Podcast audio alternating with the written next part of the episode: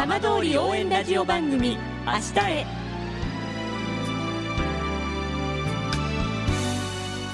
時刻は5時1分になりました。今週も浜通りの情報をお届けする浜通り応援ラジオ番組明日へのスタートです。まずは今週の浜通りニュースです。南相馬市小高区の相馬小高神社で4日新春恒例のはしご乗りが奉納されました。ハッピ姿の若手飛び職人が空中の離れ技を次々と繰り出していました。このはしご乗りは東日本大震災と東京電力福島第一原発事故に伴い2012年は市役所で行われ2013年から小高神社での奉納が復活しています。あさっての成人の日を前に双葉町の成人式が3日いわき市で行われました。避難先から集まった新成人がふるさとの復興を担う決意を胸に再会を喜び合っていました。対象者53人のうち29人が出席し伊沢史郎町長が新成人代表の2人に成人証書を手渡しまちづくりには若い人材が必要。町との関わりを持ち続けるとともにまちづくりへの参加も期待していますと式辞を述べました。これに対し新成人代表の2人は生まれ育ったふるさとを片時も忘れることなく歩んできた。成人としての自覚と町民としての誇りを忘れず前に進んでいくと誓いの言葉を読み上げました。双葉町は3月4日の午前0時に JR 常磐線双葉駅周辺など一部地域の避難指示が原発事故の後初めて解除される予定です。さて毎週土曜日のこの時間は浜通りのさまざまな話題をお伝えしていく15分間。震災と原発事故から8年半。ふるさとを盛り上げよう笑顔や元気を届けようと頑張る浜通りの皆さんの声。浜通りの動きにフォーカスしていきます。お相手は森本洋平です。どうぞお付き合いください。浜通り応援ラジオ番組明日へ。この番組は球を守る未来をつくる東洋システム。いわき短期大学がお送りします。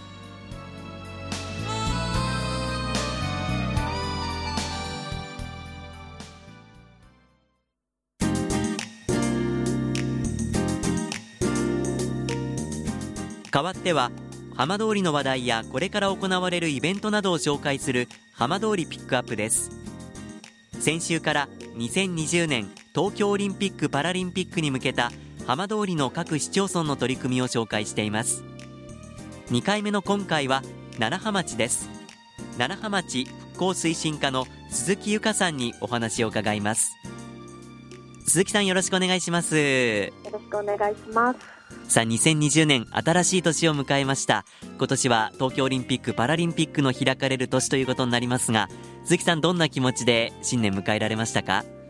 そうですね。あの2020年って決まった時はまだまだだなと思ったんですけれども、ええ、いざあのカレンダーとかを見ると全部2020になっていて、はい、いよいよその時が来たなというふうに思って楽しみにしています。まあ、本当にワクワク感が高まっているという感じもしますけれども、ね、はい、あの楢葉町は東京オリンピック・パラリンピックに向けては、まあ、これまでさまざまな取り組みをされてきました。どんな取り組みされてきたのかご紹介いただいてもいいでしょうか？はい。まず楢葉町は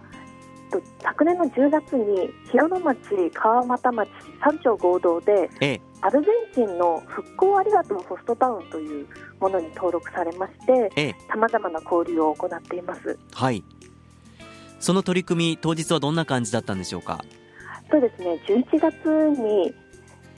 アルゼンチンのブラインドサッカーの代表チームにお越しいただきまして、まあ、あのホストタウンサミットということで日本代表のブラインドサッカーチームとの交流試合ですとか、はい、あとはその他の時間に町内の子ども園でサッカーの交流をしたり、町内の木戸川に上がった鮭を使った料理を食べたりといったような交流をしてきました。かなり多くの町民の方参加されたんですか？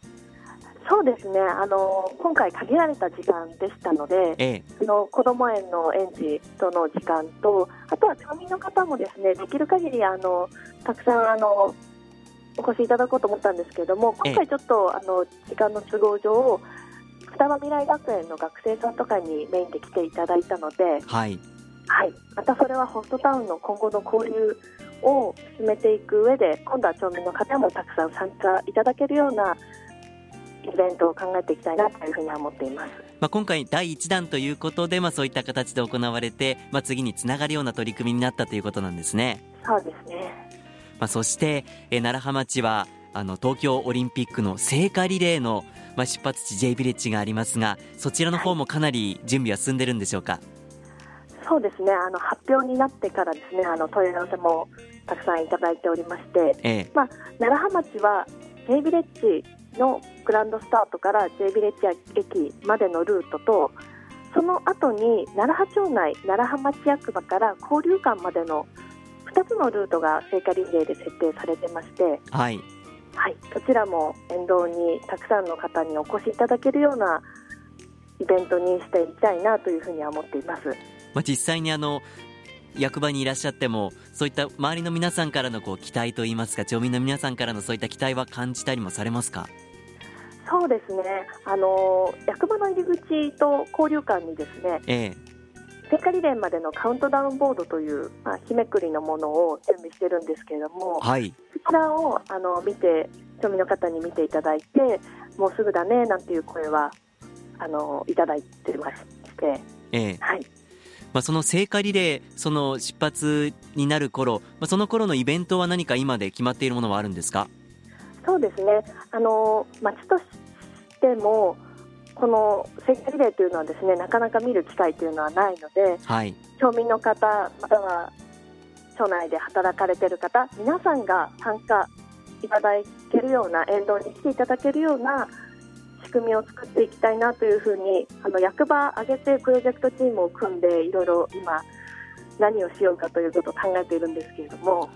鈴木さんもやはり2020年年が明けてからかなりお仕事もだんだん忙しくなってきましたか？そうですね。あのもう今が頑張り時と言いますか、ええ、あの皆さんに思い出を持って帰っていただけるようなそういったいろいろな企画を準備しています。まあ、まさに、まあ、日本だけでなくて世界中から注目される聖火リレーのスタートになりますからね、まあ、そんな中で楢葉町が盛り上がっていくことを期待したいと思います。はい。まあ、本当にこれからいろんなイベント行事も控えていると思いますが、えー、どんな形で楢葉町で盛り上げていければいいなと思っていらっしゃいますか？今回のオリンピックはですね、えあの復興五輪ということで世界今まで福島県楢葉町が受けたたくさんの支援に対する感謝の気持ちをたくさんの人たちに発信社会していけるような場にしていきたいなというふうに思っていますので、えはい、そういったところであの感謝の気持ちを伝えられるような感謝の気持ちの発信も合わせて取り組んでいきたいなというふうに思っています。わかりました。本当にこれからますますお忙しくなると思いますけれども、あの、楢葉町の取り組み期待しています。はい。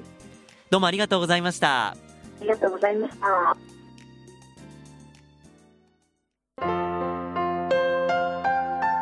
浜通り応援ラジオ番組明日へ